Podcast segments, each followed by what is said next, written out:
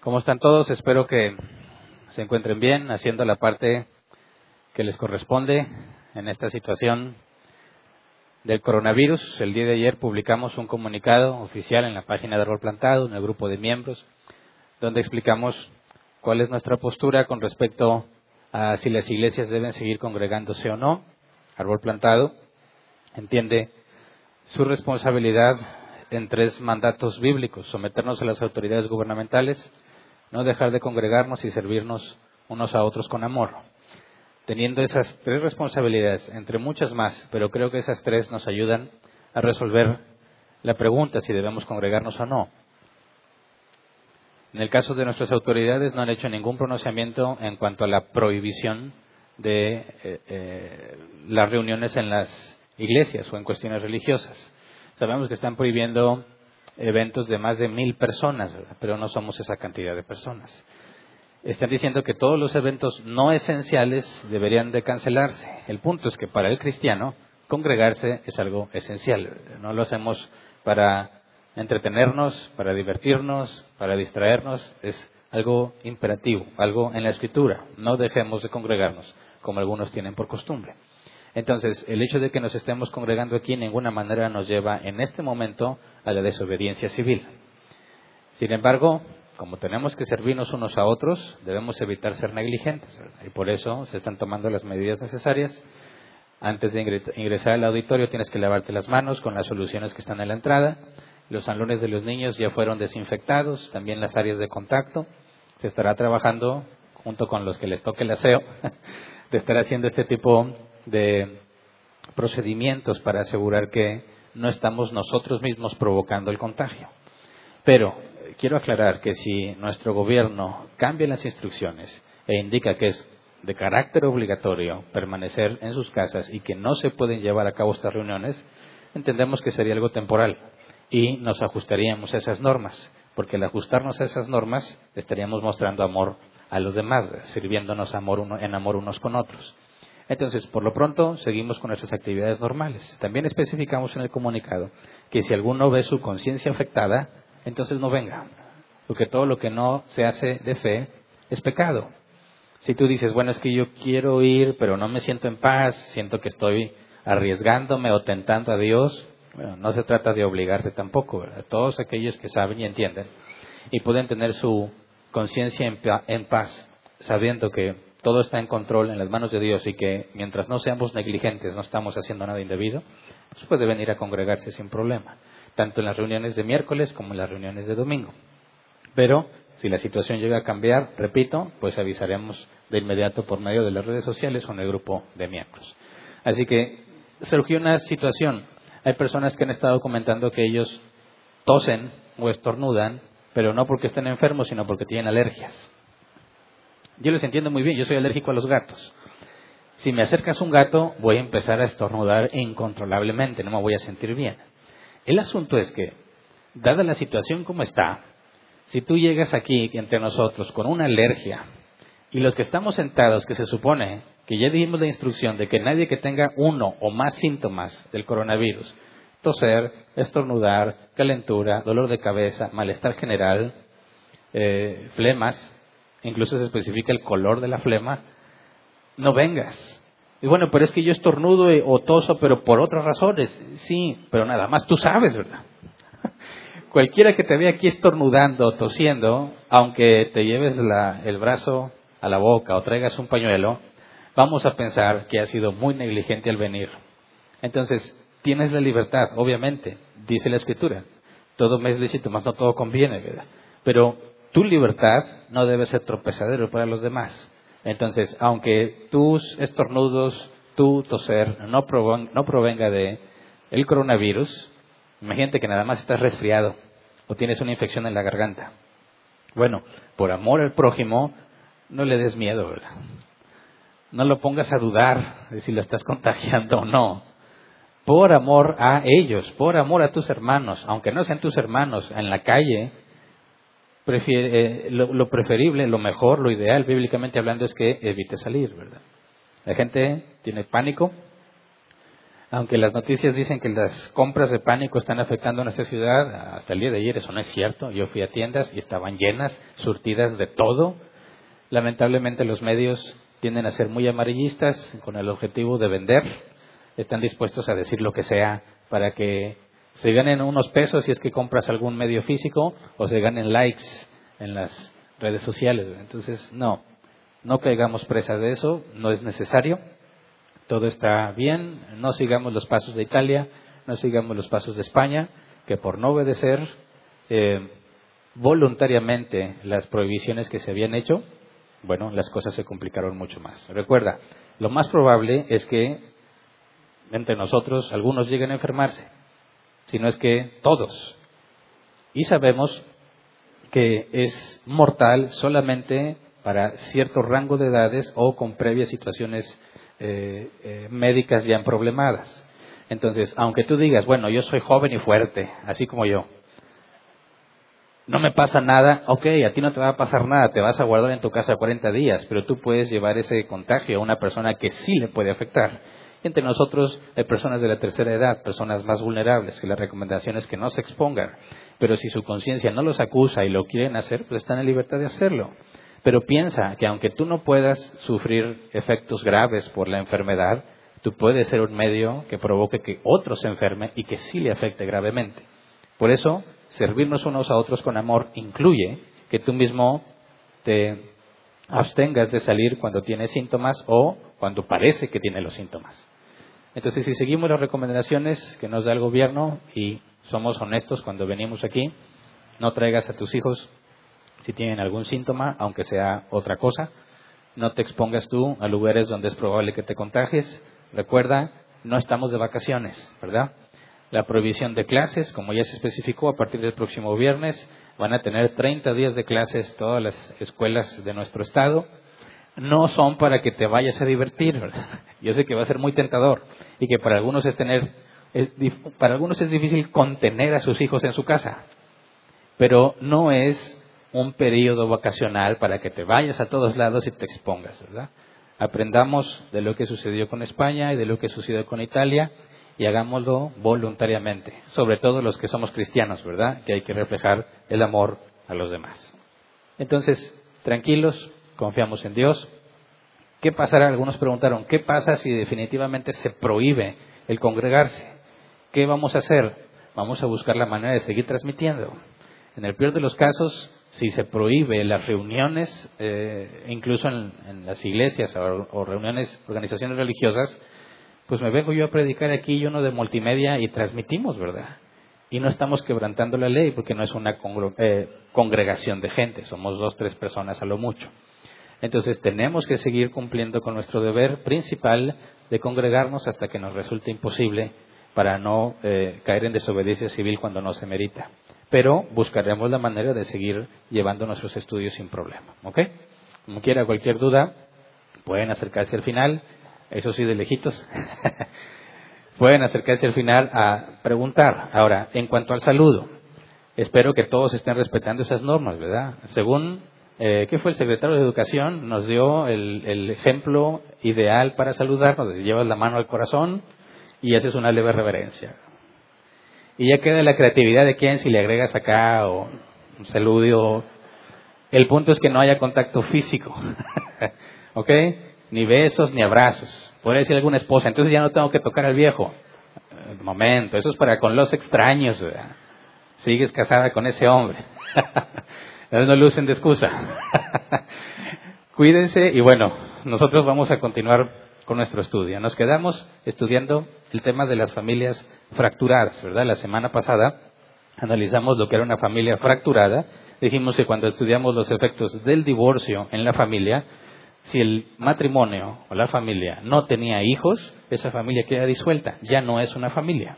Pero si había hijos en el matrimonio, entonces la familia no se disuelve, sino que resulta fracturada o mutilada, porque falta uno o ambos padres. En el caso de las familias fracturadas, donde había hijos, estudiamos qué es o cómo es la forma de aplicar todo lo que estudiamos y lo que vimos en el tema de matrimonios y en el tema de divorcio, aplicándole a la situación de los padres. Dijimos que íbamos a considerar tres, tres perspectivas, perdón. La perspectiva de los padres, los hijos y de la iglesia. ¿Qué es lo que los padres deben de hacer cuando enfrentan un divorcio? ¿Qué es lo que los hijos deben hacer cuando enfrentan el divorcio? Y cómo la iglesia debe ayudar a los que están enfrentando el divorcio. La semana pasada consideramos la perspectiva de los padres y hoy vamos a estudiar la perspectiva de los hijos.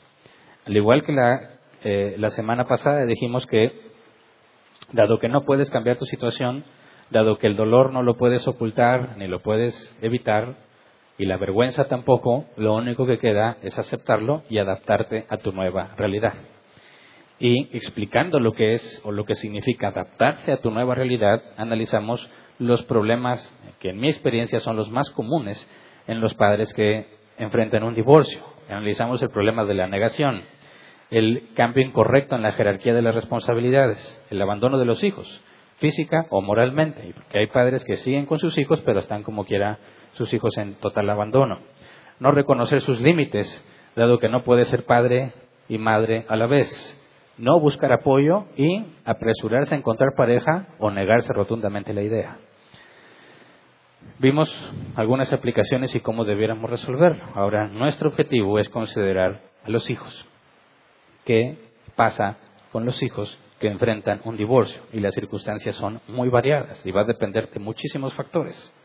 Sin embargo, podemos tratar de entender lo que sucede y aclarar cómo es que un hijo cuyos padres se han divorciado debe de proceder ante esa situación según la escritura. Quizás muchos de los que estamos aquí, o de los que están aquí, aquí sí me excluyo yo, muchos de los que están aquí no han experimentado un divorcio, eh, en el caso de sus padres, o no han estado cerca de una persona que sufrió el divorcio de sus padres.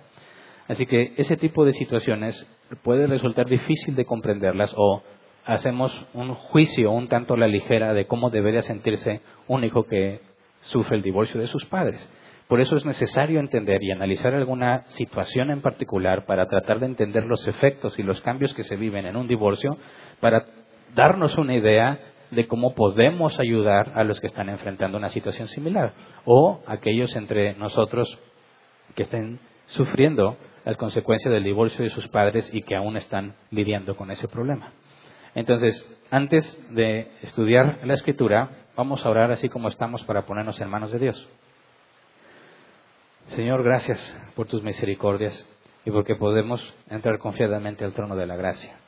Venimos a rogarte que nos enseñes una vez más, que según tu soberana voluntad nos permitas entender, Señor, cómo se debe enfrentar los problemas del divorcio en el caso de los hijos, ya sea que lo hayamos vivido, que lo estemos viviendo, que conozcamos a alguien que lo esté viviendo o que nos prepare, Señor, si en tu soberana voluntad ya has decidido que lo enfrentemos.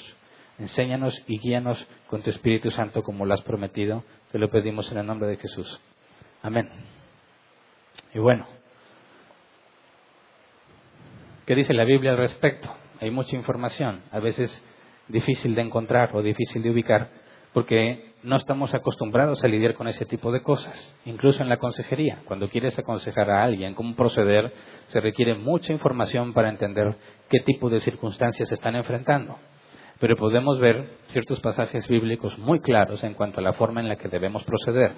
Pero hay que dejar una cosa en clara, que muchas veces el conocimiento bíblico que adquirimos no nos es útil hasta que se convierte en sabiduría.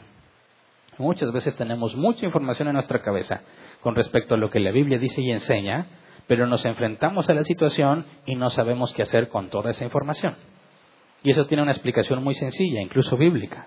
Sabiduría no es igual a conocimiento, ¿verdad?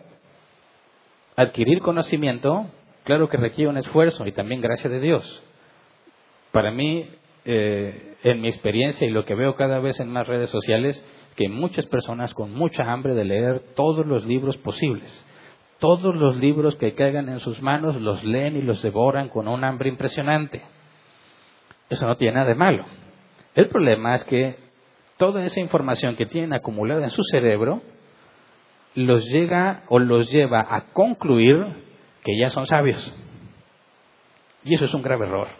Mira, los que estudiaron la primaria, me imagino que casi todos, de todo lo que te, aprendiste en la primaria, fechas de la revolución, de la constitución, de la independencia y, y natalicios, ¿cuánto de eso retienes en tu mente? Algunos ni multiplicar se acuerdan, ¿verdad? ¿A quién le enseñaron sacar raíz cuadrada en primaria? Uno, dos, poquitos. A mí me tocó que me la enseñaran en sexto. Jamás en mi vida la he aplicado. Y no me acuerdo del procedimiento. Mejor uso una calculadora y ahí lo obtengo. ¿Cuántas cosas aprendiste en secundaria? Si estudiaste la secundaria, en preparatoria o en la universidad. En la universidad nos saturaron de información. ¿Cuánta de esa información sigues reteniendo en tu mente? Prácticamente nada. Solo aquello que llevaste a la práctica. Ahí está el punto. Podrás tener la mente saturada de muchos libros que has leído y mi pregunta es, ¿a dónde se está yendo toda esa información? Nuestro cerebro, aquello que no usa, lo guarda en un área acá medio olvidada que a veces cuando haces ejercicios mentales puedes ir a ese baúl y sacar cosas que tenías que ya no te acordabas. Pero si realmente ya tiene mucho tiempo sin usarse, le lleva a un nivel de subconsciencia que ya no recuperas. Entonces, conocemos mucho de la Biblia, pero tenemos poca sabiduría. El asunto es cómo convertimos ese conocimiento en sabiduría. Bueno, para eso se requiere la experiencia y la aplicación de ese conocimiento. Y lamentablemente eso toma tiempo y a veces mucho tiempo. Qué bueno fuera que pudiéramos adelantar el proceso de adquirir sabiduría. Qué bueno fuera que nosotros controláramos el proceso de adquirir sabiduría. Podemos tener cierto control sobre adquirir conocimiento, pero no sobre adquirir sabiduría. Eso está en las manos de Dios. Con cada circunstancia que presenta en tu vida, si tú usas el conocimiento que tienes, entonces puede que eso se convierta en sabiduría y no la primera, a veces después de tres, cuatro, cinco, seis intentos. Entonces sabemos que estamos limitados en cuanto al adquirir sabiduría. Cuando vemos la situación de alguien con una familia fracturada, mucho del conocimiento que tenemos resulta inútil, porque no hemos sabido o no hemos aprendido cómo aplicarlo en esas situaciones específicas. Entonces, cuando eh, alguien desde la perspectiva de un hijo se enfrenta al divorcio de sus padres, lo primero que se va a dar cuenta es que su vida va a cambiar completamente, de ahí y para siempre. Jamás vas a volver a ser la misma persona. Y ese es el conflicto. Mira, el dolor y la vergüenza que los hijos experimentan ante el divorcio de sus padres es muy distinto al dolor y la vergüenza que sienten los padres cuando se divorcian. ¿Por qué? Porque los padres están conscientes en todo momento de sus problemas. Pero los hijos, la gran mayoría de los hijos, no tienen la más mínima idea de los problemas de sus padres. Y aunque saben que tienen problemas, no comprenden la magnitud de esos problemas. Por eso, cuando los padres le comunican, uno o ambos padres comunican a sus hijos que se van a separar, normalmente es un shock. Es algo totalmente inesperado. Porque aunque sabes que tienen problemas, no imaginabas que llegarían a ese nivel. Y es natural, no hay muchas cosas que como hijo no vas a saber. Y no te las van a contar porque no tienes la madurez para entenderlas.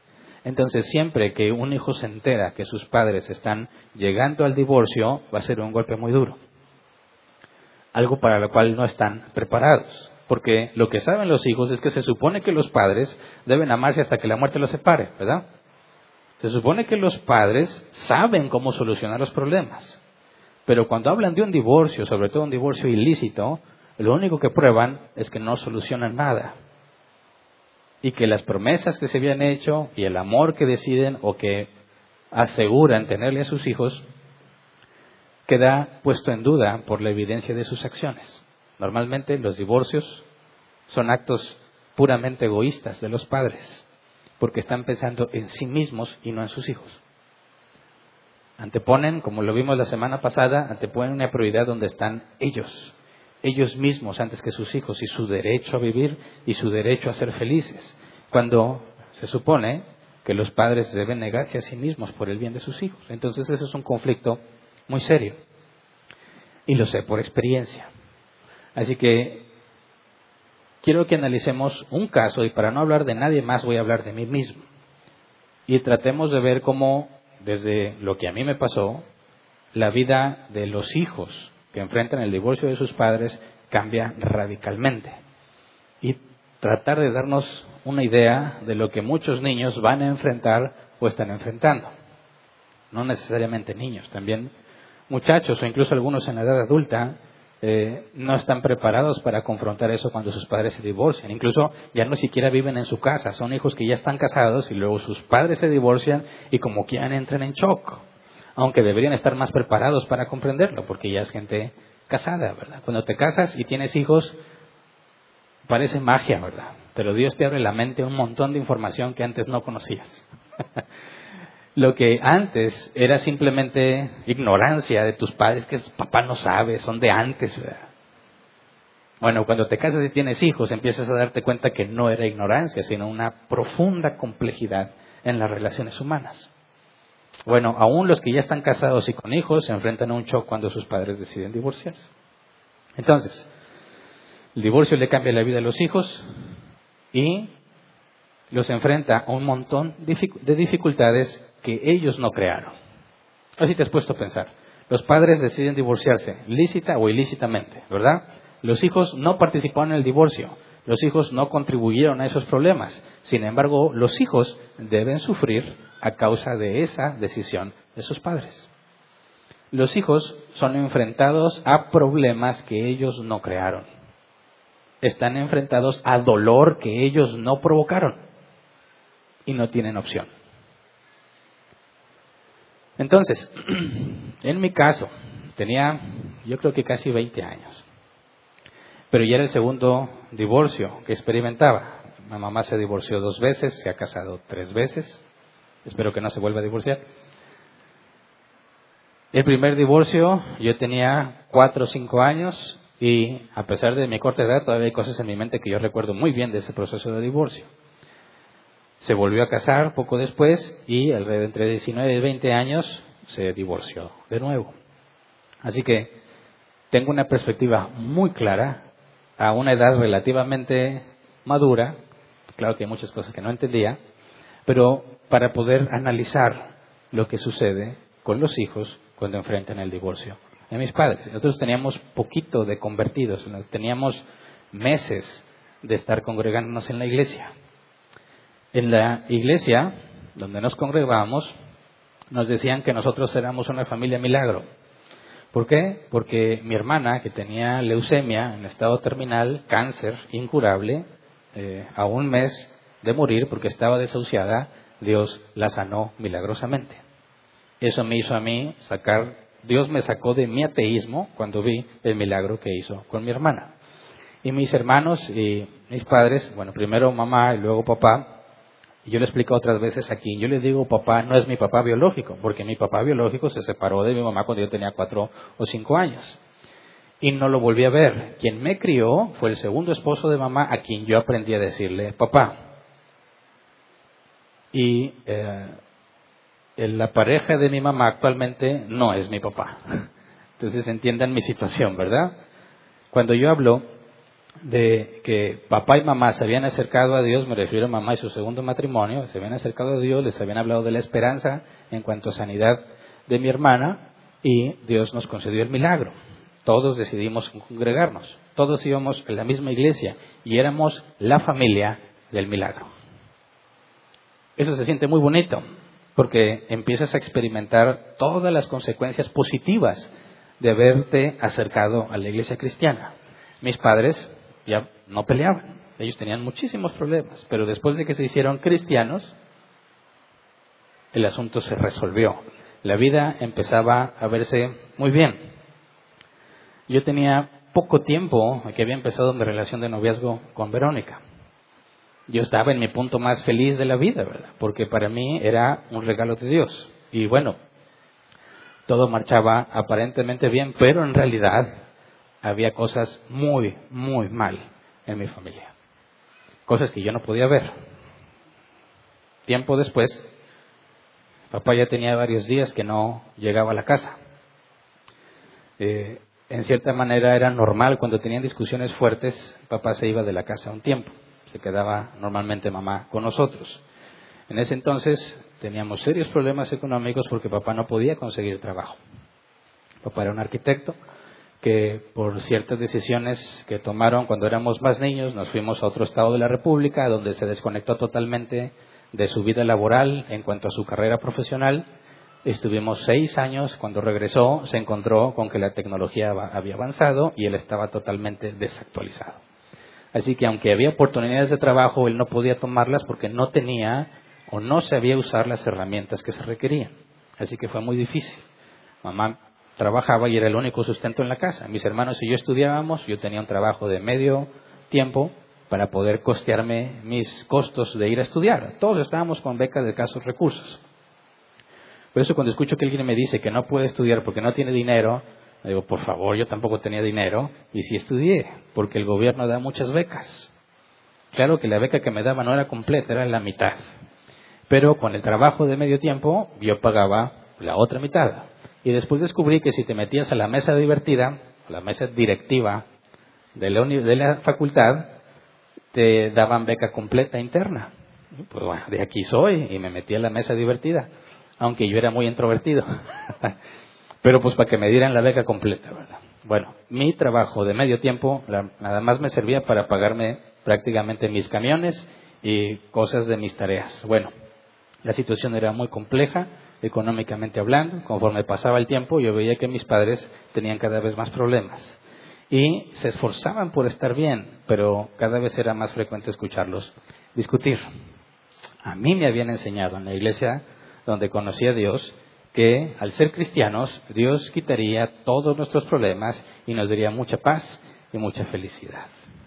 Y eh, nos dijeron, Cristo ha pagado por todas tus enfermedades, por todas tus rebeliones y por todos tus sufrimientos, así que tú ya no tienes por qué sufrir. Y parecía real, porque todo nos iba bien hasta donde yo podía ver. Todo marchaba bien, en la iglesia éramos como que famosillos por lo que había pasado con mi hermana, muy nuevos, todos nos creíamos.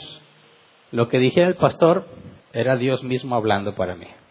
Y si él decía que no me iba a pasar nada malo, no tenía de qué preocuparme. Pero algo dentro de mí me decía, las cosas van a cambiar. Algo está muy mal. Me acuerdo mucho que un día le dije a mamá, yo siento que Dios me dice que las cosas se van a poner muy feas. Ay, no le hagas caso, es el diablo. sí, diablo moroso. Ahí decía, no lo recibo. No sé quiénes le enseñaron eso de recibir. Si alguien te decía algo, decías, no lo recibo, y ya, era así como que botellita de Jerez, todo lo que digas sea al revés. Entonces él me decía, ay, estás muy flaco, no lo recibo. Asunto arreglado. Entonces, ¿qué hice yo con la enseñanza que yo tenía? Oye, es que siento, no, no, no lo reciba, no lo recibo traté de continuar con mi vida. Pocos días después, una noche, mis hermanos y yo estábamos en casa. Mamá normalmente regresaba tarde de su trabajo. Papá ya tenía días que no había regresado a la casa. Todo parecía bien. Verónica estaba con nosotros. en la casa nada más estábamos mis hermanos y yo. Eh, Verónica le había invitado a cenar. Dentro de poco le iba a dejar a su casa. Sabíamos que no tardaba en llegar mamá. Y todo cambió esa noche. Cuando eh, mamá llegó de trabajo, en lugar de hacer lo que habitualmente hacía, de llegar y saludar y ver qué anda con la cena, y me había adelantado a hacer la cena, pues también para darle de cenar a Verónica, pero ella llegó en la puerta, no quiso pasar, lo único que nos dijo fue vengan y nos dio una noticia, me voy a divorciar de tu papá y me voy a ir de la casa. Para alguien que no se espera eso, para alguien que piensa que todo está bien y alguien que le enseñaron que porque ya eres cristiano todo va a estar bien, pues esa información no la puedes procesar, ¿verdad? ¿Qué? Me voy de la casa, decidan, ¿se van conmigo o se quedan con su papá? Se quedan con su papá era algo como una figura alegórica, porque no estaba en la casa y ya tenía tiempo que no estaba en la casa. Le pregunté, ¿a dónde vas? Me dijo, no sé. Pero si se quieren ir conmigo, tendrán que, aceptar, eh, tendrán que aceptar vivir con mi nueva pareja. Así que fueron dos bombas al mismo tiempo. Número uno, se va a divorciar de mi papá y se va de la casa. Número dos, ya tiene otra pareja. ¿De dónde salió eso? No tenía la más mínima idea. No, nada más dolía el hecho de saber que se, iba a, se iban a divorciar y se iba de la casa, sino también que ya tenía otra pareja con quien se iba a ir. Cosa que no sospechábamos ni lo más mínimo. Me costaba comprender lo que estaba pasando, a mí y a mis hermanos. Yo soy el mayor de cuatro hermanos. Los dos primeros somos hombres, hijos del primer matrimonio de mamá. las dos que siguen son hermanas, hijas del segundo matrimonio de mi mamá. La más chica de mis hermanas tenía como 11, 12 años, la que le sigue dos o tres años más.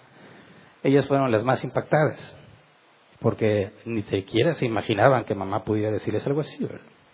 Entonces, en lo que estás procesando la información, ella empezó a presionar, decídanse porque ya me voy. O sea, ni siquiera nos dio chance de meditarlo. O de decir, bueno, pues vamos a ver primero quién es ese hombre, ¿verdad? ¿De dónde salió? ¿Qué implica que nos vayamos? ¿A dónde nos vamos? ¿O por qué te vas? ¿O y qué hicieron al respecto? ¿Cómo llegaron a ese acuerdo? ¿Por qué papá no está aquí? ¿Por qué si ya te vas y sabes que él no está, por qué no dijiste, oye, pues, oye, vete a quedar a la casa porque ya me voy? No, simplemente sabíamos que papá no estaba y que mamá estaba a punto de irse. Y era nuestra última oportunidad ¿Te vas con ella o te quedas allí? Mis hermanas empezaron a llorar, estaban chiquititas. Empezaron a pedir que no se fuera. Y lo que ella dijo es, ya está decidido, no hay marcha atrás. Se quedan o se van. Entonces teníamos que tomar una decisión rápido. Era una decisión que no se puede pensar mucho. Ahora, te pasan por la mente muchas cosas. Se supone que como hijo Tú puedes confiar en tus padres, en que siempre van a estar allí. Se supone que nadie te conoce mejor que tus padres. Y se supone que aunque cualquier persona te abandonara, tus padres van a estar ahí para ayudarte. Pero lo que acabamos de dar cuenta es que uno de ellos no estaba y la otra estaba avisando que se iba. Entonces, ¿por qué? Porque te vas. Y ella dijo, no voy a despreciar mi vida aquí ustedes se van a casar y se van a ir y me van a dejar sola. Yo tengo derecho a hacer mi vida. Entonces me di cuenta que, en cierta manera, mis hermanos y yo éramos un estorbo para que ella pudiera hacer la vida que quería hacer. Igualmente con papá. No estaba en la casa, no aportaba nada para la casa, no tenía dinero, ni siquiera trabajo para aportar, y se había ido. ¿Dónde estaba? ¿Quién sabe? ¿A dónde se va mamá en ese momento? ¿Quién sabe? ¿Quién es la pareja con la que se supone tengas que aceptar vivir? ¿Quién sabe? Así que, ¿cómo decides? Ya, decídense porque ya me voy. Tuve que tomar una decisión rápida. Le dije, yo me quedo y mis hermanos se quedan conmigo. Si ya decidiste marcharte, entonces ve ya es tu vida con ese nuevo hombre que tienes. Yo me hago cargo de mis hermanos. Mis hermanas empezaron a llorar, a rogarle que no se fuera, y ella dijo, quítense, déjenme en paz, y yo me voy, y se fue. Así que esa noche quedamos mis hermanos y yo abandonados por parte de padre y por parte de madre. Ambos sabían que yo no podía sostener la casa. Ambos sabían que con mi trabajo de medio tiempo, muy apenas me pagaba lo que yo necesitaba para estudiar. Darte cuenta en ese momento que te has convertido en un estorbo para tus padres es difícil de procesar. Porque, ¿qué hice para convertirme en un estorbo? ¿No se supone que aman a Dios? ¿No se supone que vamos a la iglesia? ¿No se supone que Dios nos iba a dar una vida feliz? ¿No se supone que esas cosas no deberían de pasar porque Cristo ya pagó por mí? Entonces, tuve que armarme de valor por mí y por mis hermanos. Y en mi mente en esa noche dije, voy a dejar la universidad y me voy a buscar un trabajo de tiempo completo para poder sostener a mis hermanos y que ellos puedan seguir estudiando. Decidí sacrificar mi carrera para que ellos pudieran seguir estudiando. Pero como Verónica estuvo ahí esa noche, a pesar de que me daba vergüenza con ella presenciar semejante situación, ella me persuadió y me dijo, no, si vas a sostener a tus hermanos, no te conviene dejar de estudiar, porque no vas a completar. Si acabas de estudiar, tendrás acceso a un mejor trabajo y podrás sacarlos adelante de forma más fácil. Y me pareció una buena idea. Pero bueno, no sabía dónde estaba papá, no sabía a dónde se iba mamá, no sabía si papá iba a regresar a la casa. Mamá dejó en claro que ya no regresaría. Tenía que encontrar la forma de sostener a mis hermanos. Entonces, pocos días después, en lo que procesamos eso y nos empezamos a poner de acuerdo, bueno, pues vamos a seguir normal. Había todavía ciertas cosas en el refrigerador, todavía faltaban ciertos días para que empezaran a llegar los recibos había un periodo de tiempo en el que podía yo buscar, que era el único en ese momento quien podía hacerlo, buscar una forma de encontrar sustento. Algo que vender, no teníamos nada. Ya estábamos muy maltratados por la escasez económica. Así que no había mucho que hacer. Pocos días después, papá habló y me dijo, ¿ya se enteraron de lo que hizo su mamá? Sí, hace varios días. Bueno, pues yo voy a tratar de ayudarlos con lo que pueda, no tengo trabajo, prácticamente no hizo nada. Después decidió irse a vivir con nosotros, cosa que pensé que iba a ser algo positivo, pero terminó siendo algo muy negativo, porque papá estaba sumido en la depresión. Yo no sé si has conocido a una persona sumida en la depresión. No sabes lo que significa vivir con una persona que está seriamente deprimida, que no tiene ganas de nada, que no le, agrada nada, y sobre todo en una situación donde tienes que esforzarte para seguir adelante. Y donde, donde mientras más manos hubiera, más sencillo sería salir de eso. Pero no, papá estaba sumido en su depresión, en su depresión se levantaba hasta tarde, duraba muchos días sin bañarse, no salía a buscar trabajo, papá sale a buscar trabajo, se enojaba. ¿Para qué salgo a buscar trabajo si no hay? ¿Cómo le ¿Cómo le explicas a un padre que tiene la obligación de mantener a sus hijos cuando tú eres el hijo a quien debe de apoyar? ¿Cómo le haces ver que tienes otros hermanos que necesitan de un padre? Porque yo no podía pagarlo todo. En muchas ocasiones sus palabras es, yo ya me cansé de trabajar, yo siempre he trabajado, ahora merezco que alguien me mantenga.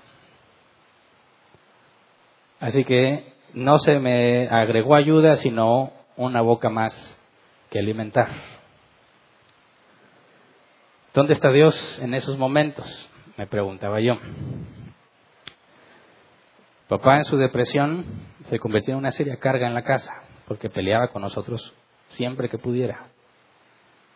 Son unos sucios, son unos cochinos, son unos malagradecidos. Ya tengo hambre, cuando van a traer de comer. Y la Biblia dice que hombres a tus padres. ¿Cómo haces ambas cosas? Reclamarle, tratar de convencerlo de que debe salir a buscar trabajo y al mismo tiempo soportar sus constantes quejas y pleitos. Así que mi sueldo semanal no era suficiente y necesitábamos comer. La única alternativa que me quedó era recortar los costos. No podía dejar de estudiar pero tenía que llevar más dinero a la casa. Aunque oraba y rogaba y lo que sea y declaraba y lo que se me ocurriera, Dios no cambiaba nada de lo que estaba pasando, así que no me quedó alternativa. Decidí que yo no iba a comer hasta la cena y que el dinero que yo gastaba, porque me tenía que ir a trabajar, el dinero que yo gastaba en comida lo iba a guardar para poder llevarle comida a mis hermanos. Lo intenté un tiempo, pero no podía, porque como no comía, de las tres comidas nada más daba una para poder economizar, no aguantaba en la noche en la universidad. Me iba a trabajar, salía de allá, todo débil, cansado, y llegar a estudiar en la noche, no, pues no, no funcionaba. Y luego una facultad muy compleja, en la que necesitas concentrarte para poder avanzar. No funcionó, así que tuve que adaptarme. Tenía que encontrar la manera de comer sin gastar en la comida. ¿Cómo le haces? Por medio de observación se me ocurrió algo. Donde estaba trabajando, a la hora de comida había un área de cocineta, un área de comedor donde todos dejaban su, su lugar y se iban a comer ahí. Todos a la misma hora iban a comer. Se quedaba solo el área. Y era una rutina diaria, de lunes a viernes. Acababan de comer y regresaban a sus lugares. Entonces, en siempre en un momento del tiempo estaba solo todo el área de cubículos, porque todos iban a comer. Cuando todos regresaban a comer, el área del comedor se quedaba vacía. Así que yo dije, voy a ver si puedo rescatar algo de lo que mis compañeros de trabajo tiren a la basura, para no tener que gastar dinero y poder comer algo. Así que tenía que fingir que no tenía hambre a la hora de comida, seguir avanzando en mi trabajo y estar monitoreando si habían acabado. Cuando todos regresaban, tenía que rápidamente irme y decir, bueno, yo voy a comer, siempre sí, o tengo mucho trabajo, pero ya me, desocupé un rato, tenía que llegar rápido al comedor, porque los de la limpieza inmediatamente después de la hora de comida se llevaban la basura. Si yo quería alcanzar algo para comer, tenía que ser más rápido que los de limpieza, llegar al bote de basura y rápido encontrar algo que pudiera rescatar sin que me vieran. Porque ¿cómo iba a explicar qué estoy haciendo? Cuando lleguen los de la limpieza o lleguen mis compañeros del trabajo. Entonces fue un proceso perfeccionar la técnica. Porque tienes que ser hábil para aparentar que no tienes hambre y veloz para ir a sacar la basura lo más pronto posible. Y había días en que la pesca era buena. Yo sé, muchos lados la gente lleva lonche. Dios me dio la oportunidad de que ahí casi nadie llevaba lonche, todos compraban. Y tenían dinero para comprar, o sea, compraban comida bien. Y a veces les servían mucho y no tenían mucha hambre. Así que muchas veces la comida era casi íntegramente echada a la basura. Un buen día para mí era encontrarme unos tres cuartos de una hamburguesa no tan sucia. Era un día en el que me sentía agradecido con Dios. Gracias Dios, porque de ninguna manera hubiera podido comer una hamburguesa. Y gracias porque no le despedazó la hora de echarla a la basura. Ahí fue donde aprendí a dar gracias a Dios antes de comer. Porque a veces llegaba a la basura y no había nada. O a veces me ganaban los de la limpieza y no alcanzaba a buscar y me quedaba con mucha hambre todo ese día. Fue mi opción, durante un tiempo así lo hice, no, no lo niego, hubo días en que comí carne asada, chiles rellenos, milanesa de pollo, hamburguesas de Carl Jr. Y no sé cómo explicarte la, la alegría que se siente al encontrar un buen trozo de comida en la basura que te puedas comer. Te vuelves agradecido, valoras lo que tienes y te das cuenta como muchos otros tienen mucho y ni siquiera dan gracias. No sé, imagínate los cambios que tienes que hacer en tu vida porque mis padres decidieron separarse, porque cada uno consideró que tenía el derecho a ser feliz, porque cada uno de ellos consideró que nosotros éramos un estorbo para sus vidas y que como quiere los íbamos a dejar solos. Así que, ¿por qué mejor no adelantarse a ese proceso y hacer algo para ellos mismos? Y a ver cómo le hacemos nosotros. Estudiar en esas circunstancias es muy complejo mientras le comenté hace unos temas, mientras mis amigos se esforzaban porque les iban a regalar un carro del año si terminaban su carrera, mi esperanza era tener quizás una mejor forma de vida si terminaba la carrera. Y te pones a pensar, ¿es esto justo? Ninguno de los de mi carrera eran cristianos. Gente viciosa, sin beneficio, sus padres les mantienen todo, les dan regalos muy costosos, no valoran lo que tienen, uno trata de hacer lo que Dios quiere, de servirle a Dios, de esforzarte por agradar a Dios, ¿y a quién le va mejor? Aparentemente a ellos. Pero el punto es, ¿qué pasó con el Dios que me dijeron que me había convertido? ¿Qué pasó con el Dios que ya pagó por mis sufrimientos? ¿Qué pasó con el Dios que es dueño del oro y la plata, pero no se digna darnos un poquito a mí y a mis hermanos? ¿Qué pasó con el Dios que no quiere que yo sufra, sino que tenga una vida de prosperidad? No cuadra. Y cuando preguntaba a los líderes me regañaban. Tú no puedes cuestionar a Dios.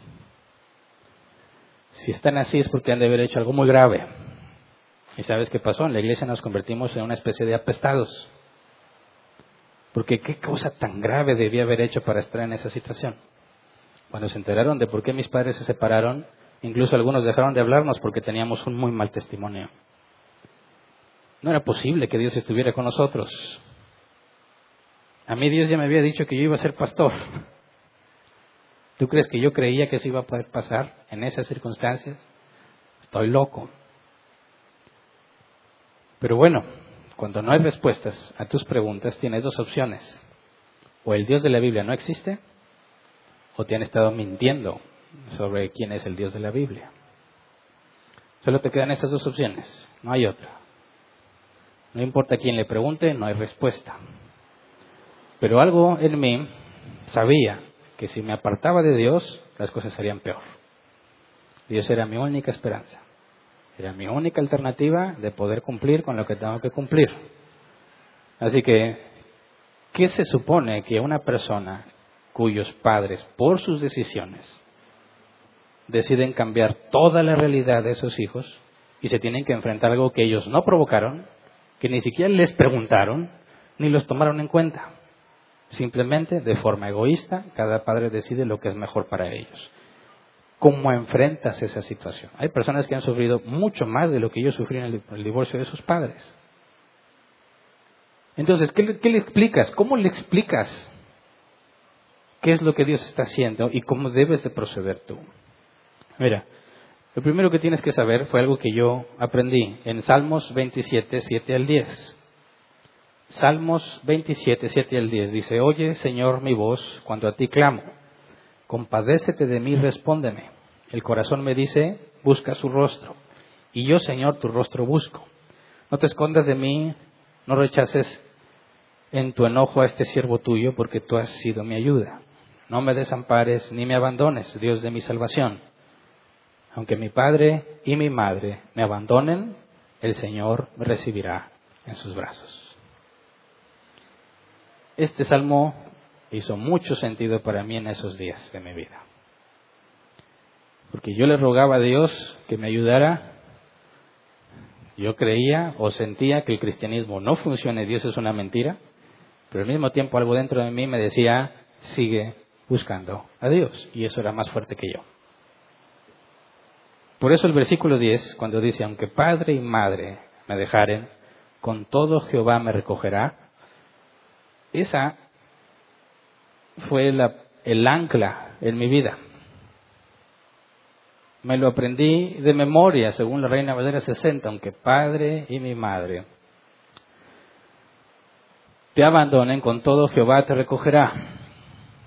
Me lo tenía que repetir una y otra vez cada mañana. No sé si te ha pasado que duermes y tienes el deseo de no despertar ya estás dormido o te acuestas a dormir con el deseo de que Dios no te conceda volver a despertar. ¿Por qué? Porque el día que vas a enfrentar es muy duro y muy difícil y estás cansado.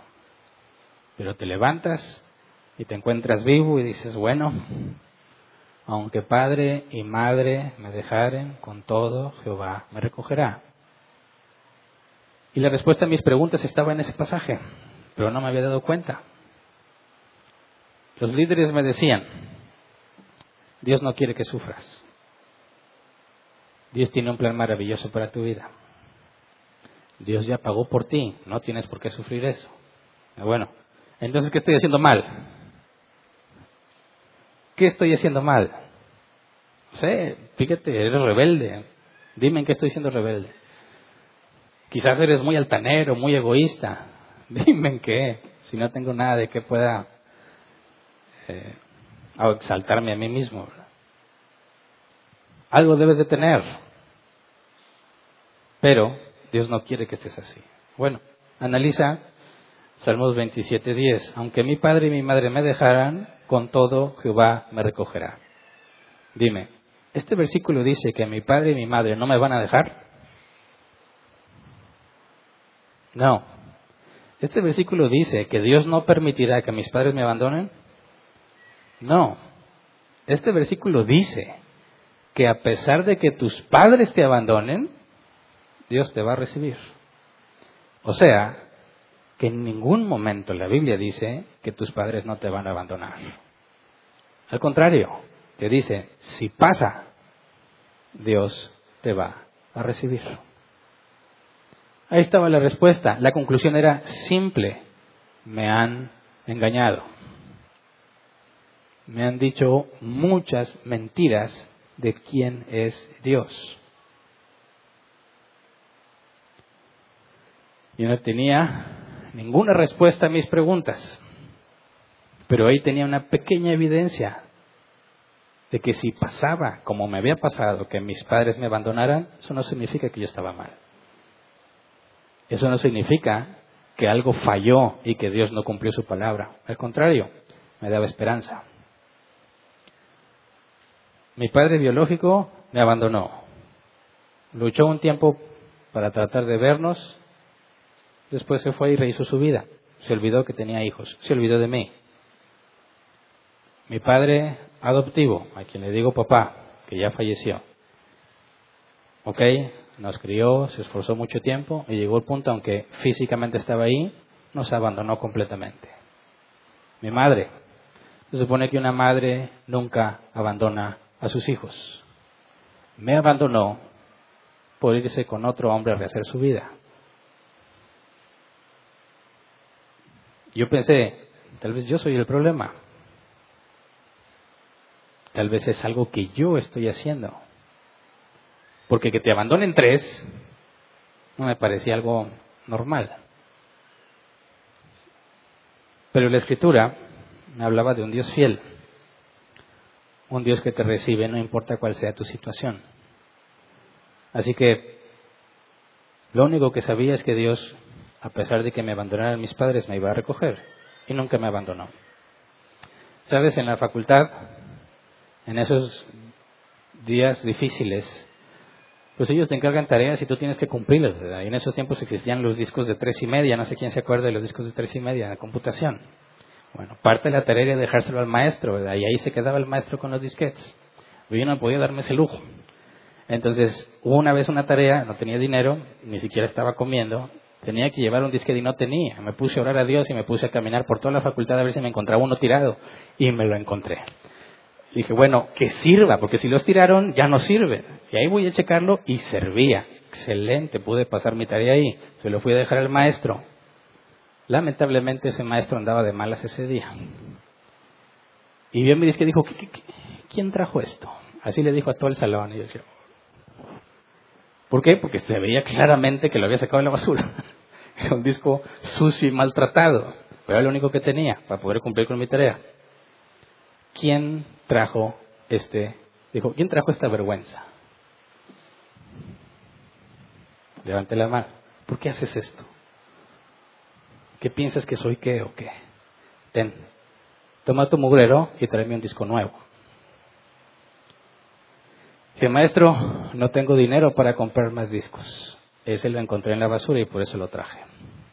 Dice, el salón se convirtió en un silencio muy incómodo. Todos callados. El maestro también. Pensó bien sus palabras y dijo, bueno, por esta ocasión te lo voy a aceptar, pero por favor, si no tienes un disquete, ven y pídemelo. ya tenía mi provisión de disquete. Poco después ese maestro se hizo un muy buen amigo mío y en dos ocasiones me gradué con promedio 10 en su materia. Y me di cuenta de algo muy importante. A pesar de todas las dificultades, creo que esos fueron los semestres donde mejor calificación obtuve. Hubiera un maestro que escribió en 25, puso en mi examen un 10 limpio. En 25 años de carrera nadie había sacado un 10 en mi examen. Lo escribió y me lo entregó. Se supone que con todos mis problemas yo debía haber corrido a las drogas, o al alcohol, o a la calle. Debía haber imitado a mis padres y abandonar a mis hermanos, correr por mi propia vida. Debía haber renunciado de Dios y de quién era Él.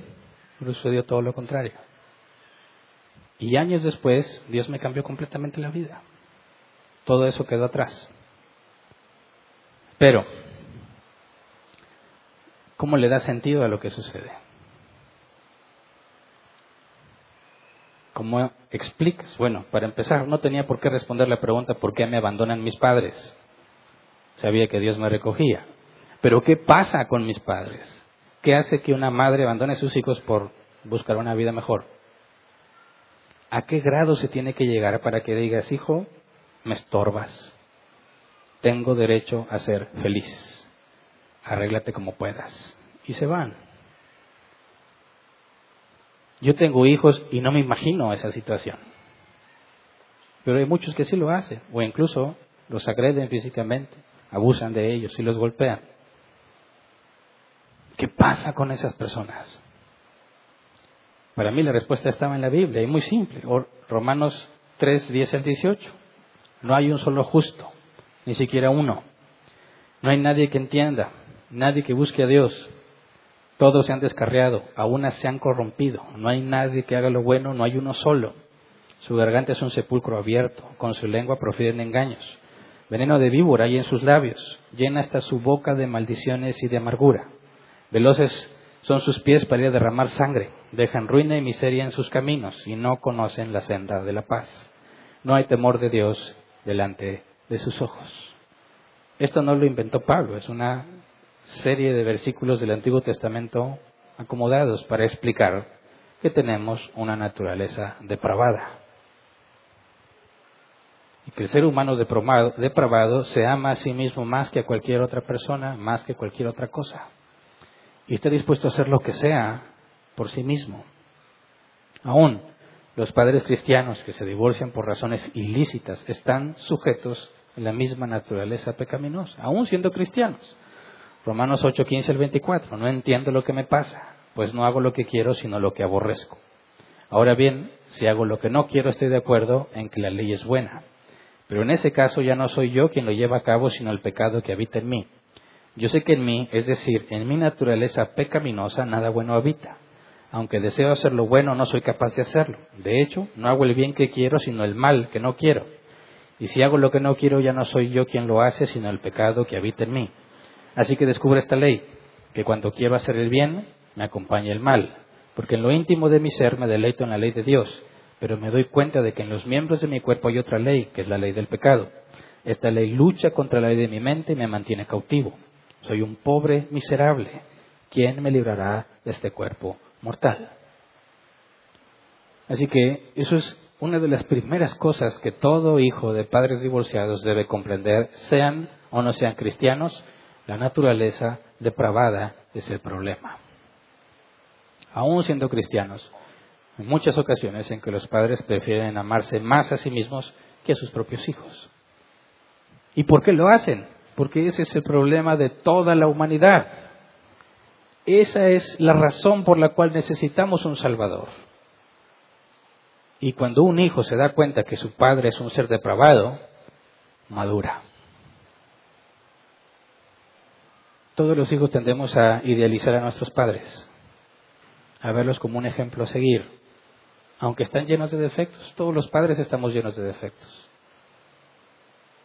Pero cuando Dios permite que un hijo quite la vista de sus padres, es porque le está diciendo, basta.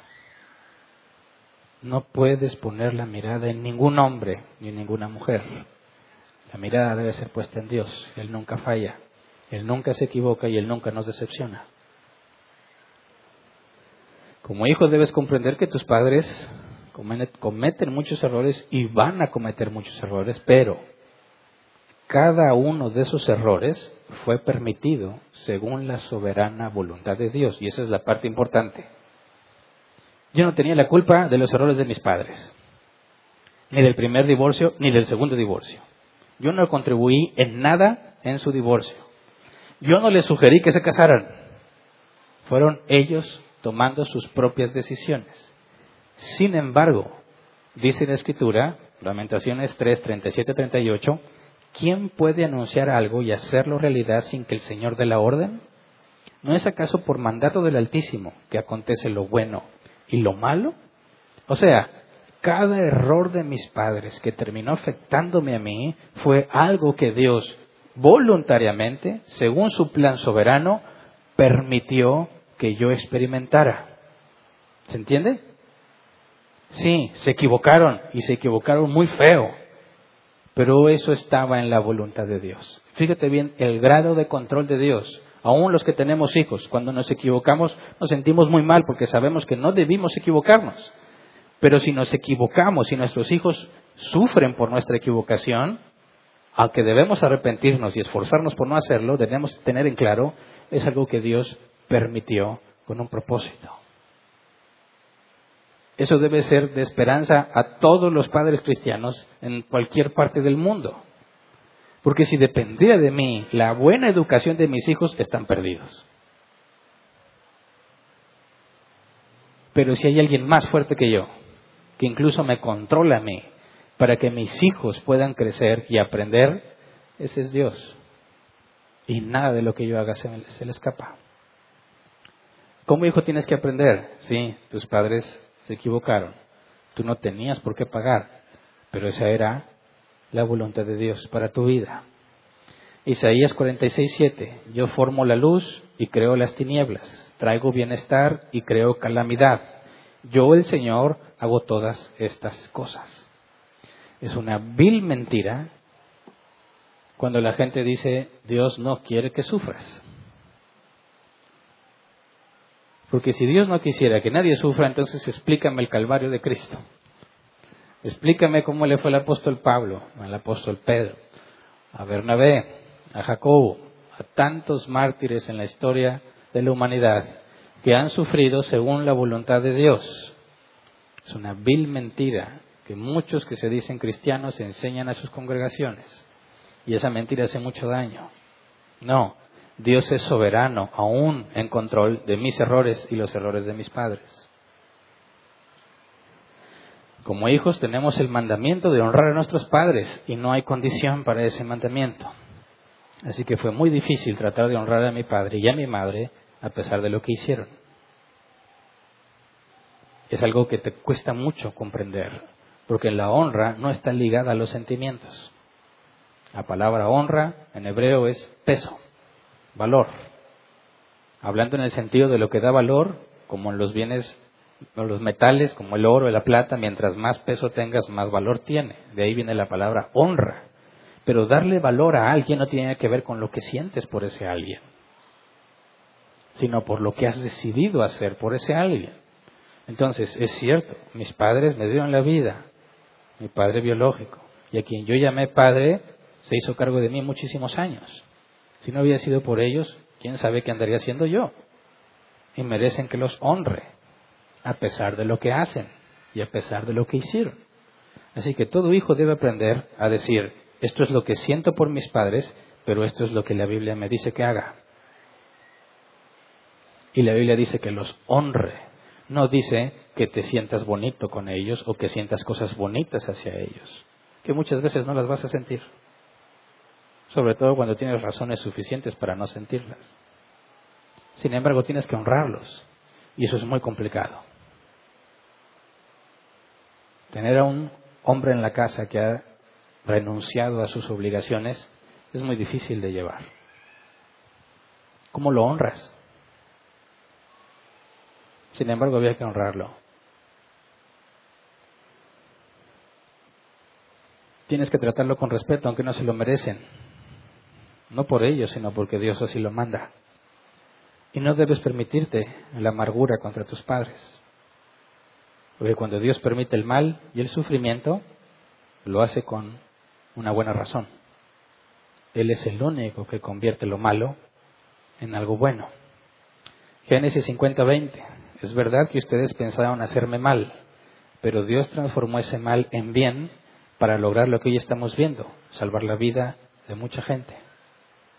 Entonces los hijos deben entender que cuando Dios permite que nos enfrentemos a las circunstancias del divorcio de nuestros padres, tienes que entregarte en las manos de Dios, aceptar el dolor y la vergüenza y adaptarte.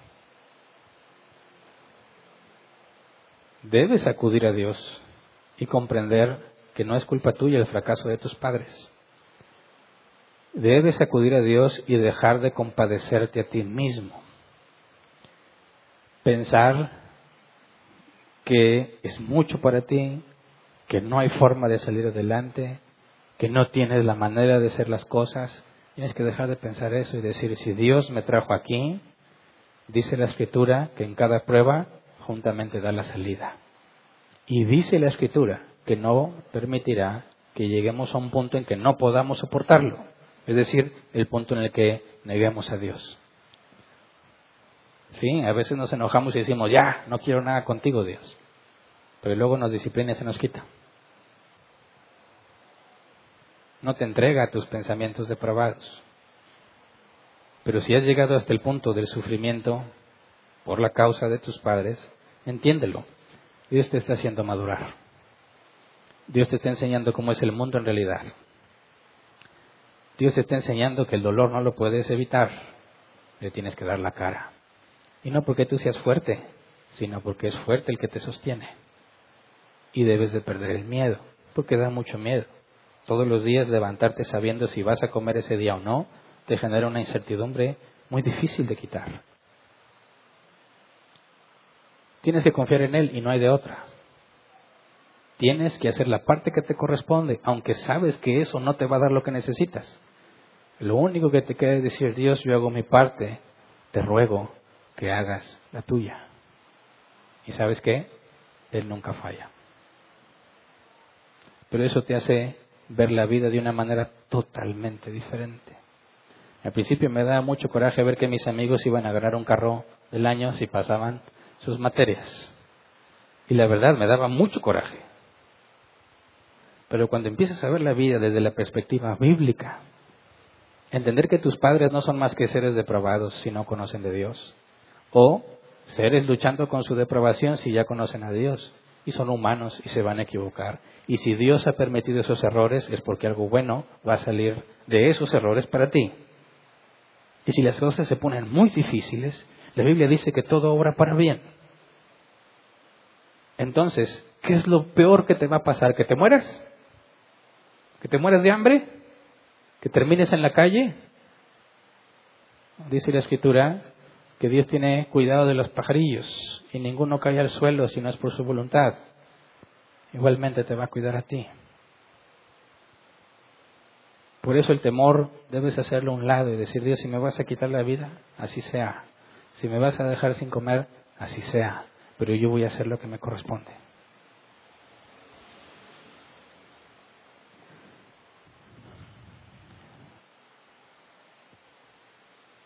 Esa es la manera en la que Dios nos hace sabios. Podrás leer muchas veces el Salmo 27.10, aunque mi padre y mi madre me abandonen, con todo Jehová me recogerá. Pero eso nunca va a ser sabiduría hasta que te abandonen tu padre y tu madre.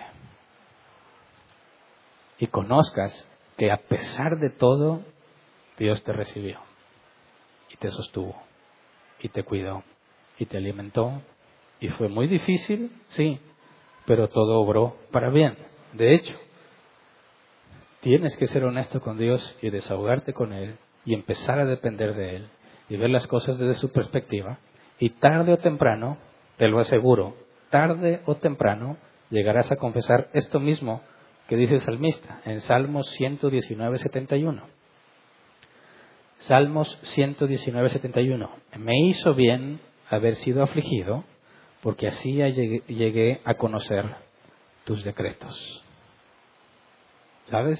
Vas a llegar al punto en lo que aquello que fue lo más difícil que habías enfrentado, vas a decir, qué bueno, qué bueno que lo viví, qué bueno que Dios me llevó ahí. Porque si no hubiese sido por eso, no lo conocería como lo conozco.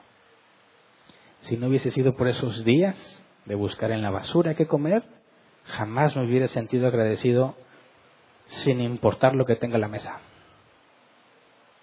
Si no hubiera llegado esos días en los que te cuestionas la vida, en que ya no vives, luchas por sobrevivir, son puros problemas, todos los días son puros problemas, eso te hace valorar los momentos de paz. No se han solucionado los problemas, pero para mí, llegar a mi casa, todavía no me casaba con Verónica, tener dinero para hacerme dos huevos estrellados con frijoles en bola, una rebanada de jamón con catsup. Era un día de paz y tranquilidad, aunque no, aunque fuese la única comida del día. Muchos de nosotros tenemos mucho más que eso y no te sientes nada agradecido. Y algunos hasta se quejan. Muchos tenemos mucho más que eso y están tristes y deprimidos. Porque hay cosas que no pueden tener. dices, qué absurdo. Qué absurdo y qué desperdicio. Por eso, Dios es sabio cuando nos permite el sufrimiento. Dios es sabio porque te capacita y te hace enfrentar lo que te daba miedo para enseñarte que no tienes por qué temer. Para enseñarte que Él está ahí a pesar de todo. Que aún los errores de otros que tú tienes que pagar, no paga su error, sino la consecuencia, esos fueron diseñados por Dios para ti. Para que confíes en Él. Por eso, ¿qué hacen los hijos cuando sus padres se divorcian? Honrar a sus padres, aceptar el dolor, aceptar la vergüenza, adaptarte. No importa qué, te tienes que adaptar. No puedes autocompadecerte. No puedes pensar que eres un pobre que está sufriendo. No tienes el derecho a darte esos lujos. Tienes que mantenerte firme y decir, yo no puedo, pero Dios ha prometido estar conmigo y voy a hacer lo que a mí me corresponde. Dios hará lo que mejor le plazca. Un día entenderás lo que está pasando. Claro, después se fue, en el caso de mis padres, todo fue saliendo a la luz. ¿Quién era el hombre con el que se fue? ¿Cómo lo conoció? ¿Cómo fue que llegaron a ese punto? ¿Por qué papá no estaba en la casa? ¿Por qué no tenía ganas de trabajar? ¿Por qué eran lo que eran? ¿Por qué vivió sumido en la depresión tanto tiempo, tantos años? ¿Por qué nos iba tan mal? Todo empieza a salir a la luz, todo empieza a tener sentido. Por esto y esto, y empiezas a atar cabos y dices, Dios es grande. Porque yo no estaría aquí ante ustedes si no hubiera sido por eso. Por eso la iglesia tiene que entender lo que pasa con las familias fracturadas. Por eso quería darte un ejemplo de lo que pasa con los hijos que enfrentan el divorcio de sus padres. Porque te aseguro que tienes una vida de mucha riqueza y no te has dado cuenta. Estás acostumbrado a ver quizás a tu papá y a tu mamá en tu casa y lo das por hecho. Y es tanto lo que Dios nos ha dado y tan ciegos nosotros que a veces incluso nos quejamos porque no nos ha dado más.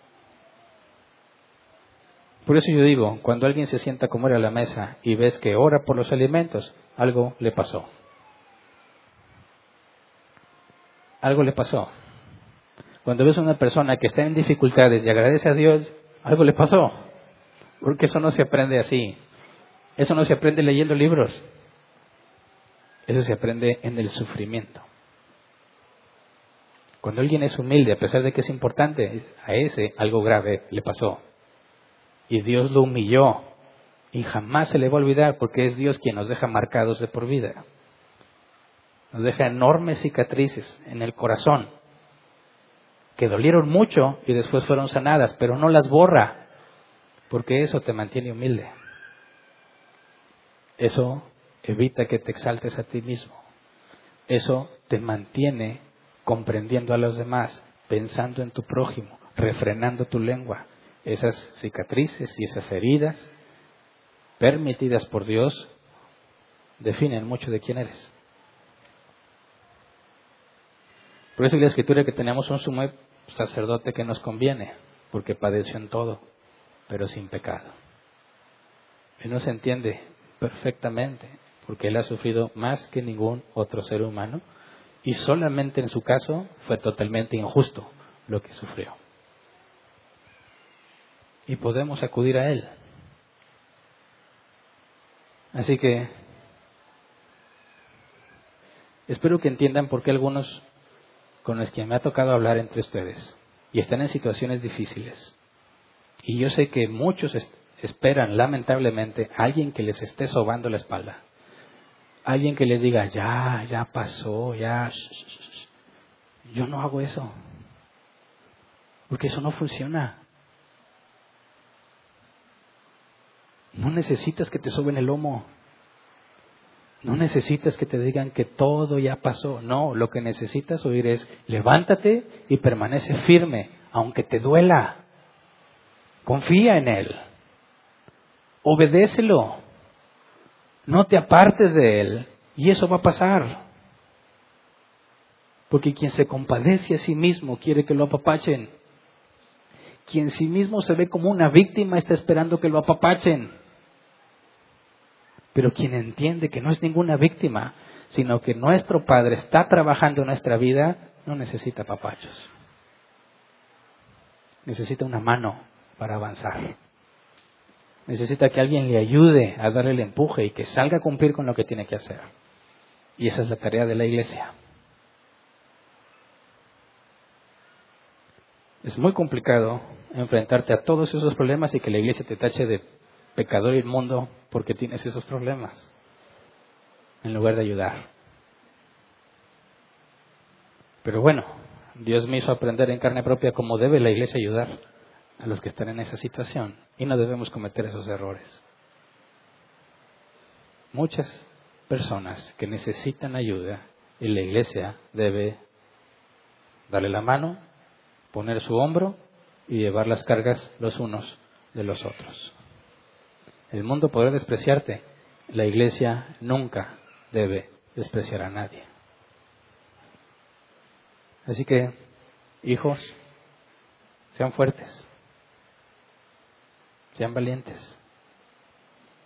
deja de pensar en ti, sacrifícate a ti por hacer lo correcto. Ayuda a tus hermanos si los tienes. No te hagas el fuerte. Desahógate y llora con Dios. Y enséñale a tus hermanos a hacer lo mismo. Él los va a fortalecer. Él los va a sacar adelante. Lo que tienen que hacer es confiar en Él.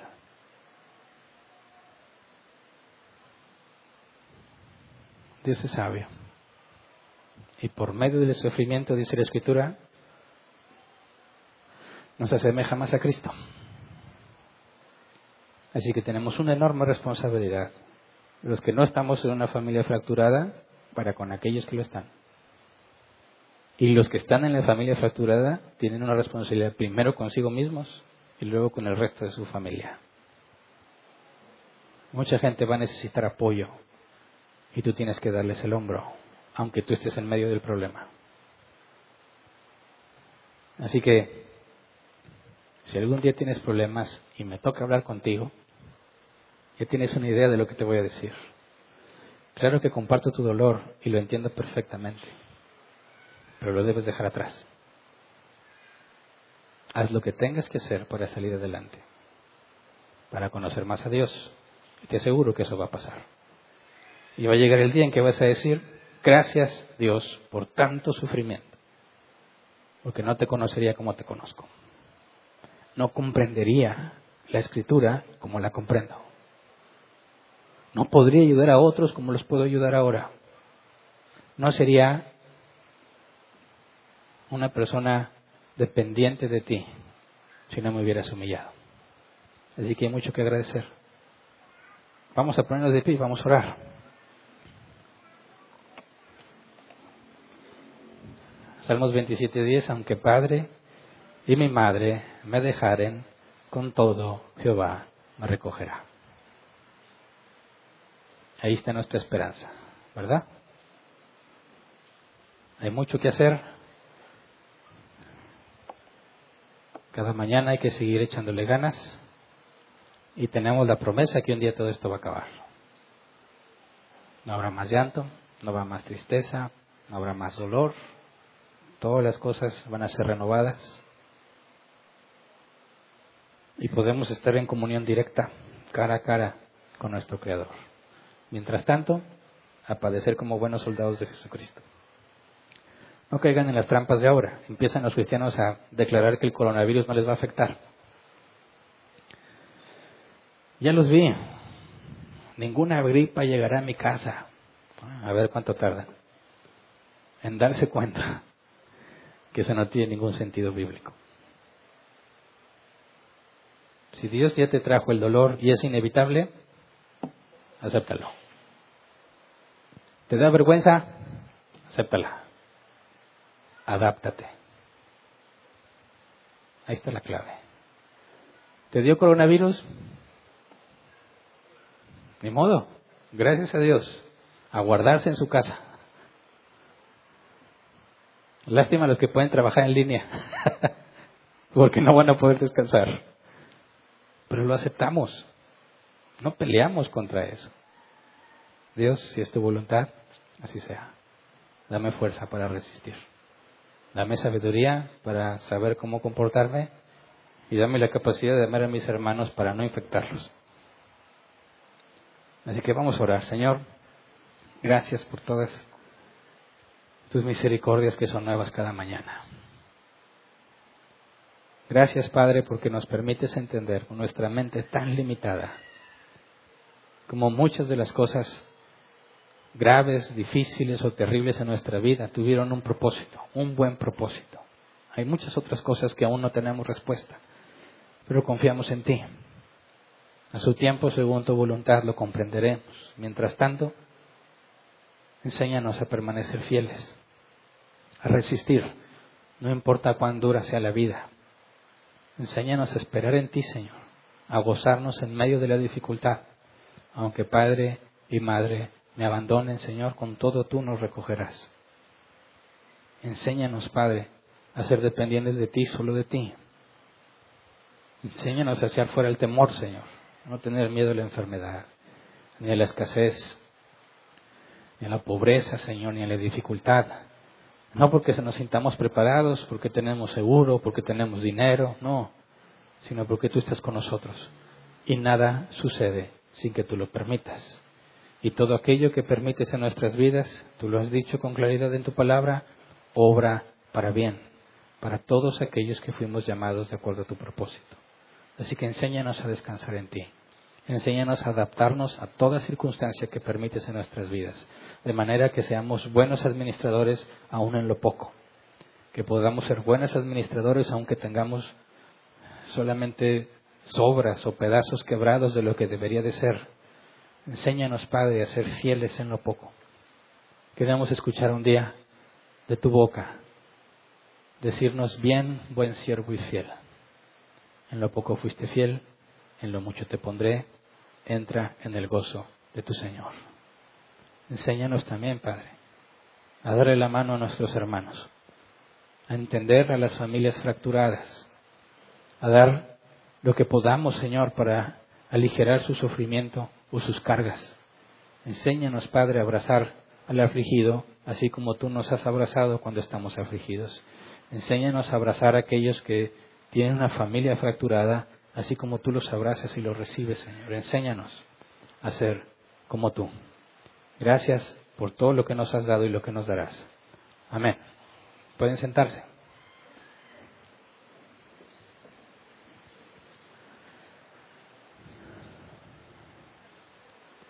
Sección de preguntas.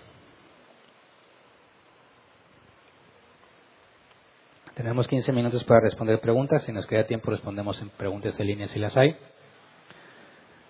Por favor, si vas a formular tu pregunta, hazlo de la manera más concisa y breve posible para poder usar bien el tiempo que tenemos. Si tienes algún comentario, por favor, resérvalo para el final. Te puedes acercar con confianza y te agradeceré si me lo comentas. Así que, ¿alguien tiene una pregunta? Levante su mano, por favor. Ya, gracias. Bueno, buenas tardes, pastor. Buenas tardes. Eh, tocaste ahorita un poco el tema sobre la sabiduría de lo que, de las experiencias por las cuales viviste, que esto trajo para ti, adquiriste sabiduría por, por, por medio de, esas situaciones, ¿verdad? Que Dios permitió en tu vida. yo entiendo que a lo mejor muchos hemos pasado por situaciones también que nos ha traído ese mismo resultado. Pero como cristianos, como hijos de Dios, puede ser que alguien adquiera, pues la Biblia también nos habla que adquiéramos sabiduría, pero a través de lo que a ti te sucedió, lo que también me pudo haber sucedido, alguien más puede evitarse algún tipo de, de circunstancias adquiriendo la sabiduría por medio de lo que nosotros nos pudo haber pasado, es decir, para nosotros puede, puede ser de influencia positiva para los demás o alguien tiene que tiene que pasar por situaciones para que adquiera el mismo su propia sabiduría. Mm, mira, no descartamos que Dios en su sabiduría pueda darle lo que le dio a Salomón.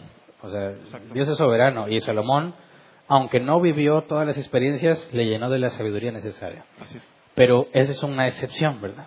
La escritura nos dice, adquiere sabiduría, ¿verdad? Ahora, ¿cómo se adquiere sabiduría? Eso no lo encuentras en un libro. De ahí nos tenemos que irnos a las palabras de Moisés. Enséñanos a contar de tal forma nuestros días que traigamos al corazón sabiduría. La palabra corazón ahí es mente, hombre interior. Entonces lo que dice Moisés es enséñame a analizar todo lo que me pasa, cada día de lo que me pasa, para entender qué está pasando y cómo estoy aplicando la palabra en las cosas que hago, cuáles son sus resultados y entonces ser sabio. Porque podemos evitarnos muchos problemas en el proceso de adquirir sabiduría. Porque si voy a tomar una decisión, digo, bueno, pero debo filtrar lo que voy a hacer con respecto a la escritura, aunque no tengo idea de qué va a pasar, ya estoy empezando a adquirir sabiduría en el sentido de que cuando uso la palabra y la aplico y mi decisión está fundamentada en la escritura, voy a ver un resultado. Y ese resultado me hace más sabio. Entonces, es un proceso continuo.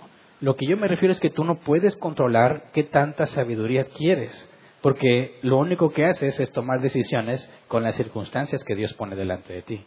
Entonces, la sabiduría que adquirimos depende del Dios que nos da las circunstancias y de nuestra tarea de aplicar lo que sabemos. ¿Se entiende? Sí, muchas gracias. ¿Alguien más?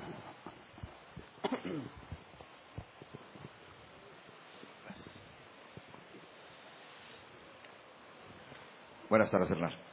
Eh, Buenas tardes. Eh, la verdad que este, conocía un poquito, un poquito de lo que en cierta manera te había sucedido en la vida, porque pues venimos de, de la misma congregación. De la misma iglesia. Él es de donde yo conocí a Dios. conocí a, tu padre, bueno, no tu padre biológico, sino al arquitecto. Eh, conozco a, como tú sabes, a, al doctor Cazú, que de alguna manera, pues Dios, Dios lo usó en, la vida de ustedes. Eso me traía a, a, dónde voy? A una es una pregunta que de ninguna manera quiero que vayas a pensar que eh, eh, es tratar de contender sobre lo mismo, sino analizar si no estaremos desobedeciendo un poquito porque quedé impactado porque obviamente no conocía lo que ahora has dicho. Y tengo que ser honesto, yo pensaba de una manera el abrir el, abanico para dar oportunidad a los que se arrepienten, aunque hayan pasado por un estado difícil. Eh, ahorita con lo que acabas de decir, pues veo que no era lo que yo pensaba, porque yo pensaba que de alguna manera estabas tratando de defender alguna reputación eh, eh, espiritual, vaya, pero creo que está, está muy claro lo que estás diciendo. En este caso, pues ahorita sé que tu madre pues está delante de Dios, ¿verdad?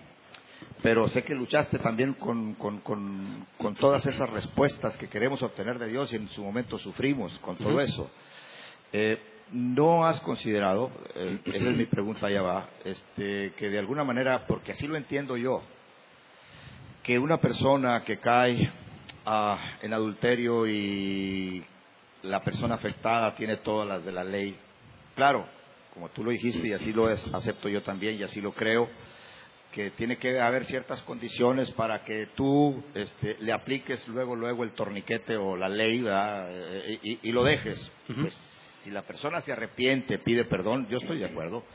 Estoy de acuerdo que este eh, de acuerdo a lo que dice el Señor Jesucristo, como le llevaron a la, mujer adúltera, no, no es si tú lo puedes perdonar, tienes que perdonarlo. Es un mandato de Dios perdonar al que se arrepiente, porque si no perdonas no vas a ser perdonado. Bueno, sí, ahora. Que sea eh, pasajes que Dios los dejó como pasajes disuasivos para que cada quien de los que estamos casados, digo, claro, algunos, ah, perdón,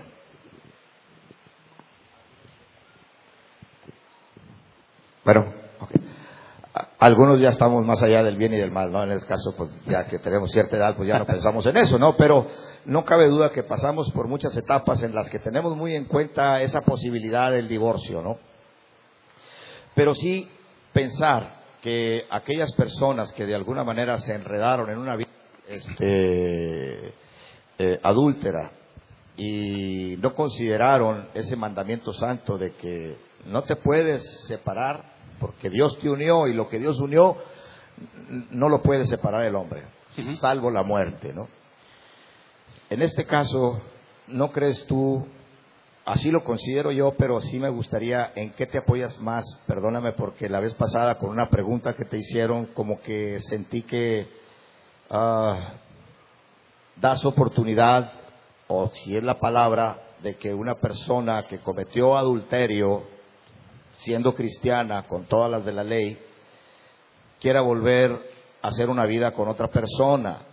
¿No sientes tú, mi pregunta es, que son pasajes disuasivos muy fuertes que Dios dejó, el que se casa con el repudiado, la repudiada adultera. Ah, sí me gustaría que sí me dijeras un pasaje que apoye más la idea de que es posible que alguien que cometió adulterio y por más que lo quisieron volver al redil, no quiso, pisoteó, la palabra, pisoteó la sangre, eh, pueda volver otra vez al redil y volverse a casar? Bueno, hay que hacer distinción. Cuando alguien se divorcia ilícitamente y se casa con otra persona en todo ese proceso de rebeldía y Dios le permite comprender y le da arrepentimiento, tenemos una situación ya indeseable, ¿verdad? Es que no debió haberse casado otra vez no debió haberse relacionado con otra pareja. El divorcio era ilícito, pero ya lo hizo. Ahora, no podemos dar marcha atrás a lo que ya está hecho porque hay unas nuevas responsabilidades. Y si Dios les dio arrepentimiento, tiene que ser restaurado en la iglesia, ¿verdad? Y no hay nada que indique que Él tiene que deshacer lo que ya hizo, porque si Dios le dio arrepentimiento en dos, eh, dos posibilidades, decía que era cristiano, pero sus evidencias demostraron que no lo era, y realmente nace de nuevo después, o era cristiano, voluntariamente desobedece, y luego Dios le da arrepentimiento. En ese caso, cualquiera de los dos casos tiene que ser recibido en la iglesia y no puede ser tachado más de adulterio, porque es algo que Dios ya perdonó. Ahora, si alguien dice, le divorcié ilícitamente, Dios le da arrepentimiento y sabe que no puede volver a casarse, él debe mantenerse en obediencia, ¿verdad? Y no debe volver a quedarse, perdón, a casarse a menos que trate de restaurar su matrimonio pasado.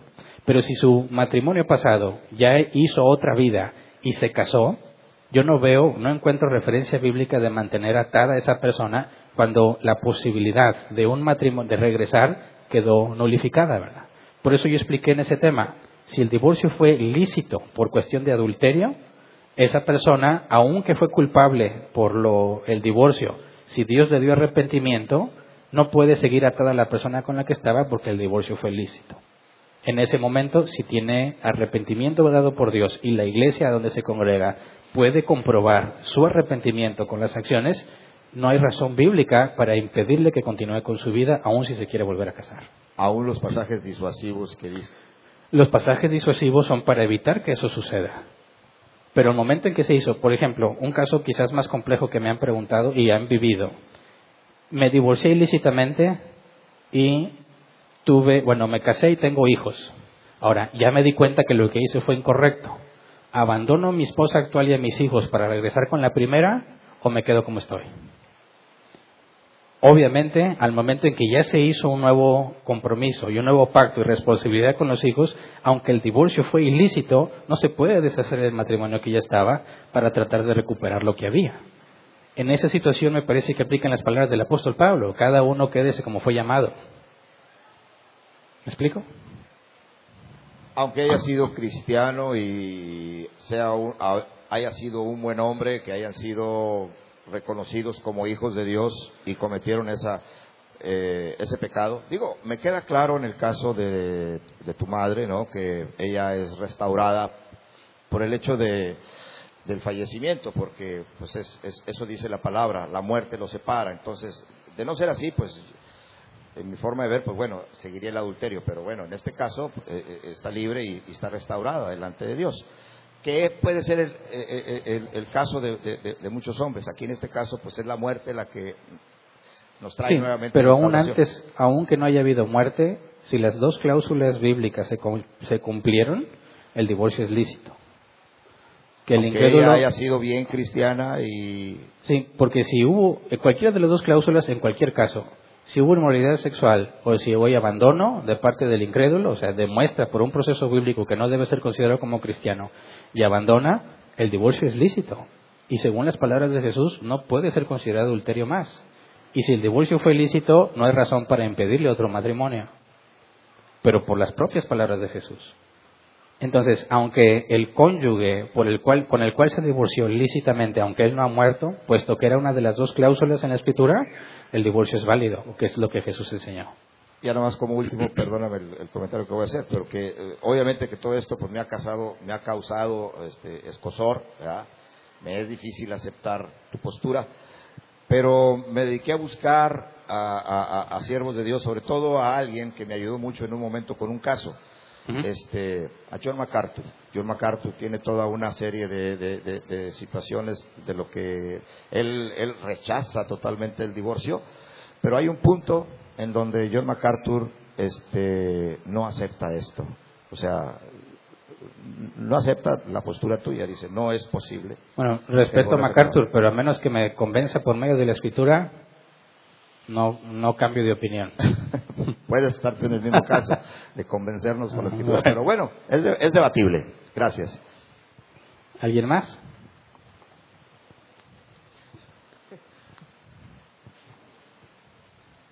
Ok, gracias. Es bueno ayudar a hijos mayores de padres divorciados con problemas económicos, pero ellos, los hijos, ni aún así se esfuerzan ni para estudiar ni trabajar. El estudiar me refiero que pues las calificaciones reflejan todo, ni trabajar ni en casa. Solo quieren recibir dinero sin hacer nada porque se sienten víctimas. Y la siguiente es, ¿qué le dirías a esas personas que son cristianas que ayudan y saben que afectas a la persona pero antepone la emoción del pobrecito. Son dos preguntas rápidas. Bueno, hay que definir primero qué es ayuda, ¿verdad? Si hay una persona negligente y perezosa y se le recompensa dándole un fruto de un trabajo que no tiene, digo, la escritura dice que el que no trabaja, que no coma. Entonces, ayudar a un perezoso dándole la provisión que él debió haber obtenido jamás va a ser ayuda. Al contrario, es un perjuicio. Lo estás perjudicando. Entonces, hay que definir la manera de ayudar. Ahora, depende de la edad también de estos hijos. Si hay personas que, aunque saben lo que deben hacer y aunque reciban apoyo, no se sienten bien para hacerlo. O sea, la ayuda no siempre debe ser económica. A veces hay que estar con ellos, escucharlos, enseñarles cómo enfrentar la situación y entonces apoyarlos moralmente, aunque no sea eh, del lado económico. Entonces hay que asegurarnos que las dos cosas estén cubiertas. Si apoyamos moralmente, dándoles a hacer entender cómo se debe enfrentar la situación, y incluso económicamente, y ellos no avanzan, entonces eso ya no es una ayuda, ¿verdad?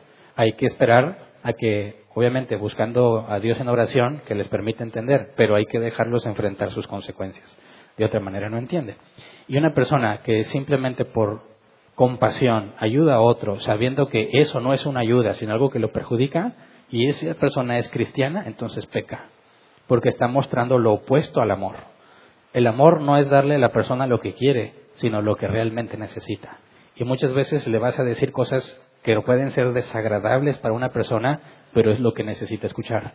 A veces necesitan pasar por necesidad para que valoren lo que tienen y a veces retendrás la ayuda.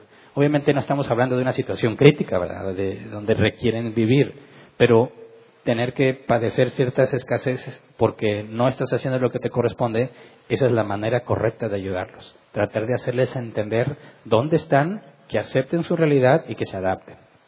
Ok, gracias Hernán. Sí, ocupaba mucho que esta pregunta quedara en el audio. Muchas gracias. Ok. Se nos acabó el tiempo. Muy bien. Después de aquí tenemos como quiera otros minutos. Ya saben, se acercan con Roberto para poder ver si quedaron preguntas pendientes. Y despedimos a los que nos acompañan en línea. Eh, con coronavirus o sin coronavirus, pues aquí vamos a seguir transmitiendo. Ya saben, los que pueden venir físicamente, los esperamos con las condiciones que publicamos. Y los que nos acompañan en línea, no se preocupen, vamos a seguir transmitiendo. Ya sé que nada más vengamos multimedia y yo, ¿verdad? Pero le vamos a seguir cumpliendo con lo que Dios nos ha encomendado. Gracias y si Dios quiere, nos vemos la próxima reunión.